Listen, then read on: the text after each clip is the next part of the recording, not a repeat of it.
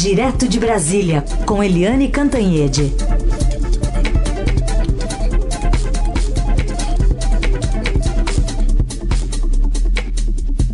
Oi, Eliane, bom dia. Bom dia, Raíssen, Carolina Ouvintes. Bom dia, Eliane. Vamos começar então falando sobre coronavírus.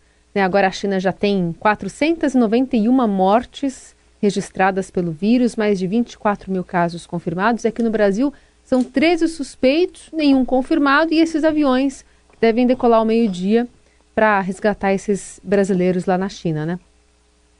Você sabe, Carolina, que ontem eu tive uma conversa, porque eu escrevi uma coluna ontem é, dizendo que não há motivo para pânico, porque não tem nenhum caso confirmado, porque o Brasil está preparado, porque o Brasil tem uma cultura de epidemiologia, etc. E aí eu estava conversando com uma pessoa que me fez um alerta. Não tem nenhum caso confirmado, mas nunca se sabe se há algum caso que simplesmente não foi identificado como coronavírus. A pessoa pode estar contaminada, sei lá, em algum lugar do país, mas ninguém identificou como coronavírus. Enfim, isso aí é só para botar uma pulga atrás da orelha. Mas o fato é que o governo está Uh, agindo em todas as frentes, está mostrando uma diligência que não mostrou, por exemplo, no INSS, que não mostrou no, no SISU, ali no Enem é, mas no caso aí do coronavírus está tudo muito azeitado. Hoje devem sair de Brasília dois aviões da FAB para ir para a área de Wuhan recolher, né, resgatar os brasileiros que estão lá e que querem vir. A, a previsão é de pelo menos 30 a 40 brasileiros e como se trata de uma epidemia, de contaminação, etc., eles não podem ficar lado a lado no avião. Tem que haver um espaçamento entre os passageiros. Por isso, são dois aviões. Além disso, além da tripulação, vai também uma equipe médica de enfermagem, etc. E a expectativa é de que eles cheguem no sábado e que se instalem na base aérea de Anápolis, que ontem já teve uma primeira vistoria da, do Ministério da Defesa, principalmente de, da, da FAB, da própria FAB, da Aeronáutica, porque a base é da Aeronáutica mas hoje o próprio ministro da Defesa, o general Fernando Azevedo e Silva, deve ir a Anápolis pessoalmente para vistoriar. E a tripulação deve fazer quarentena também, mas não necessariamente lá. A quarentena prevista para a tripulação dos dois aviões é em casa, ou seja, é um pouco mais confortável. O custo dessa operação toda, que muita gente pergunta, né, deve ficar ali em torno de 10 milhões de reais e está tá tendo todo um contato, toda uma negociação do executivo com o legislativo para aprovar tudo rápido, para decidir tudo rápido, e é possível que saia um crédito suplementar aprovado pelo Congresso Nacional para suprir aí essa necessidade de recursos. Hoje o presidente da República tem é, uma reunião é, com outros ministros, mas também com o presidente da Câmara, é, Rodrigo Maia, e do Senado, o Davi Alcolumbre, enquanto o ministro da Saúde, o ministro Luiz Henrique Mandetta tem reunião com secretários estaduais, municipais, etc. Enfim, é, a coisa está bem azeitada, né? A gente acompanha tudo, né? O noticiário que está ainda muito forte. Vamos continuar nesse assunto envolvendo o coronavírus e a volta dos brasileiros aqui prevista para sábado, chegada prevista para sábado. Aliás, só tem uma pergunta aqui da Eliane, da Eliane não, para Eliane Cantanheira, Cantanhede, da Elza Tanaka aqui, Eliane, é, é, perguntando se você acha que as pessoas que estão né, lá na China é, pedindo para voltar ao Brasil, elas vão de fato cumprir essa quarentena. Pelo que eu entendi da Elza aqui, ela acredita que as pessoas não vão aceitar submeter a esses 18 dias lá em uma espécie de confinamento. Mas acho que não tem opção, né? Elas assinam um documento né, de compromisso. Oi, Elza. Bom dia. Obrigada pela pergunta. Esse era o temor. E, inclusive, o presidente Bolsonaro manifestou esse temor. traz as pessoas para cá, confinam e as pessoas dizem não, entram na justiça e, e querem a garantia do direito de ir e vir, uhum. e aí saem do confinamento e, se tiverem contaminado, eles podem a, trazer o vírus para o Brasil. Então foi por isso que houve toda uma combinação, um acordo entre Congresso e Palácio do Planalto, teve toda uma negociação para aprovar rapidamente algo que não existia, que são as regras para quarentena no Brasil. Então, eles assinam, como a Carolina disse, assinam um termo de que eles chegam aqui, mas eles são submissos a, são submetidos a essa lei e essas regras de quarentena. Até porque não é uma opção deles, é não é uma opção individual, é um direito coletivo de garantir não ser contaminado. Portanto, eu acho que essa questão, Elza, está resolvida, a não ser que alguém entre na justiça e certamente deve perder na justiça, porque agora você tem uma regra legal. E no caso, eles não chegavam direto lá também, né, para a base lá de em Anápolis, né? Não vou nem poder ir para outro lugar. Eliane, vamos falar um pouco de gente que está enrolada. Um deles é o secretário de Comunicação Social da presidência, o Fábio Weingart, e tem dois filhos de presidente, do ex-presidente Lula e do atual Jair Bolsonaro. Pois é, né? É, essa história aí da, do Fábio Weingarten, que é o secretário de comunicação do governo, está rolando, rolando, rolando, mas agora a Polícia Federal decidiu que abrir um inquérito para investigar se há ou não, é, porque sempre a gente tem que dizer, olha, inquérito pode dar positivo ou negativo, é igual teste de gravidez, né? mas abre um inquérito para investigar se há ou não incompatibilidade, se há alguma ilegitimidade ou até ilegalidade no fato de o Weingarten ter uma empresa, uma empresa de comunicação que até tem as credenciais, as, as iniciais dele, é FW, o nome da empresa. Ele saiu da gestão, mas continua sócio. E ele, na condição de secretário de comunicação do governo, ele autoriza recursos para empresas que pagam para a empresa dele, ou seja, você cria um círculo, sai da Secom, vai para a empresa e a empresa deposita na empresa dele. Ou seja, mesmo que ele não tenha intencionalmente é, tentado lucrar com isso, há aí uma questão uma questão de ética, inclusive, que está sendo investigada. Então, a partir de agora, secretário de comunicação investigado, além do ministro do Turismo, Marcelo Álvaro Antônio, que já foi denunciado pela aquela, pelo Laranjal de Minas Gerais, porque ele é o presidente do PSL de Minas. Mas como você lembrou bem, é, Heisen tem uma no cravo e outra na ferradura, porque enquanto a Polícia Federal também investiga o Lulinha, o filho do ex-presidente Lula, que tem um, tinha uma empresinha de fundo de quintal e conseguiu um, um contrato milionário com a Oi, né, a Oi, que estava fazendo grandes é, negociações com o governo, e o pai dele, o pai do Lulinha, era presidente da República. Ou seja, o pai era presidente da República, o Lulinha tinha uma empresinha de fundo de quintal, fez um acordão milionário com a Oi, que fazia é, negociações milionárias com o governo do pai dele. Era uma, uma situação esdrúxula, essa história vem se rolando há muito tempo, mais de 10 anos, e a Polícia Federal está investigando. Vamos ver no, na, até onde isso vai. Mas essa é no cravo e na outra, na ferradura, é que o TJ, o Tribunal de Justiça do Rio de Janeiro, manteve a quebra de sigilo do Flávio Bolsonaro, senador da República, pelo PSL por enquanto, e filho do presidente. Então você vê que o filho do Lula e o filho do Bolsonaro estão sendo investigados. Os polos é, de, de embate político partidário no Brasil, os dois filhos estão sendo investigados. Aliás, Eliane, se justifica o pedido do, do ex-presidente Lula de um adiamento, né, de uma audiência que tinha ali com o juiz de Brasília, o, o Balisley, em relação a uma visita que está agendada do petista com o Papa Francisco lá em Roma?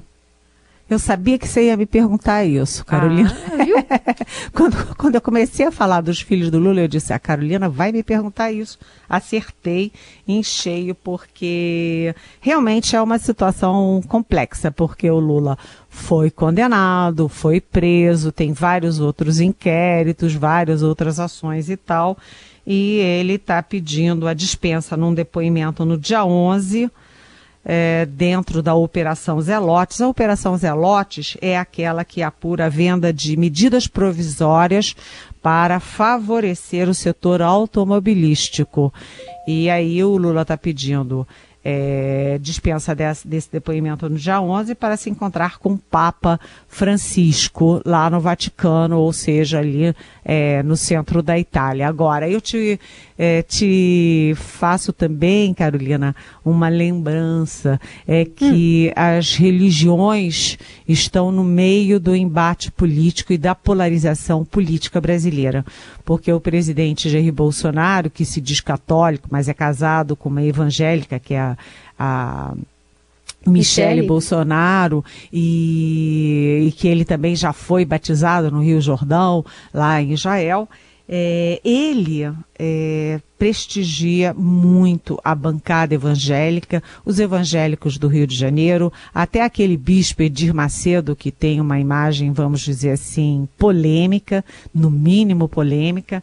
O Bolsonaro prestigia muitos evangélicos. E o Lula e o PT, a criação do PT lá em 1980, eles têm muito a ver com a Igreja Católica, com a CNBB, etc, etc. Então, essa ida do Lula ao Papa Francisco é, é uma, vamos dizer assim, no mínimo dá uma foto de muito, muita badalação e muito uso político dentro do Brasil.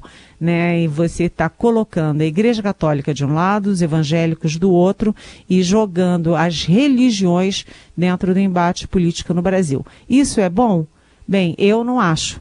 Eu acho que o Estado é laico, que a política não tem nada a ver com religião e que é muito ruim uma, uma igreja, uma religião ser confundida com a esquerda, outra com a direita, porque religião eu acho que não tem a ver com isso, né? Mas, enfim, é o que está acontecendo nesse momento na política brasileira. Eliane, só vou atualizar aqui duas informações do presidente Bolsonaro, declarações que ele acabou de dar aos repórteres na, lá na saída do Palácio da Alvorada, entre os repórteres a Júlia Lindner, aqui do Estadão. Uma delas ele falou sobre eh, zerar impostos federais, aquela briga dele com governadores, ele está querendo interferir no ICMS sobre combustíveis. Vamos ver o que disse aí o presidente. Problema nós temos, olha o problema que eu estou tendo com combustível. Pelo menos a população já começou a ver que de quem é a responsabilidade. Não estou brigando com o governador. O que eu quero é que o ICMS seja cobrado no combustível lá na, lá na, na refinaria e não na, na, bomba. Não vai baixar. Eu baixei três vezes o combustível nos últimos dias e na, na bomba não baixou nada. É lógico que são contra a arrecadação, né? Eu, eu zero federal, você zerar o ICMS. Tá, tá feito o desafio aqui agora. Eu zero federal. Hoje, bem, ele zera o ICMS. Bem, se topar, se topar, eu aceito. Tá ok? Bom, e outro assunto que ele falou foi sobre. Perguntaram sobre ministros, se vai haver mudança, se vai haver demissões.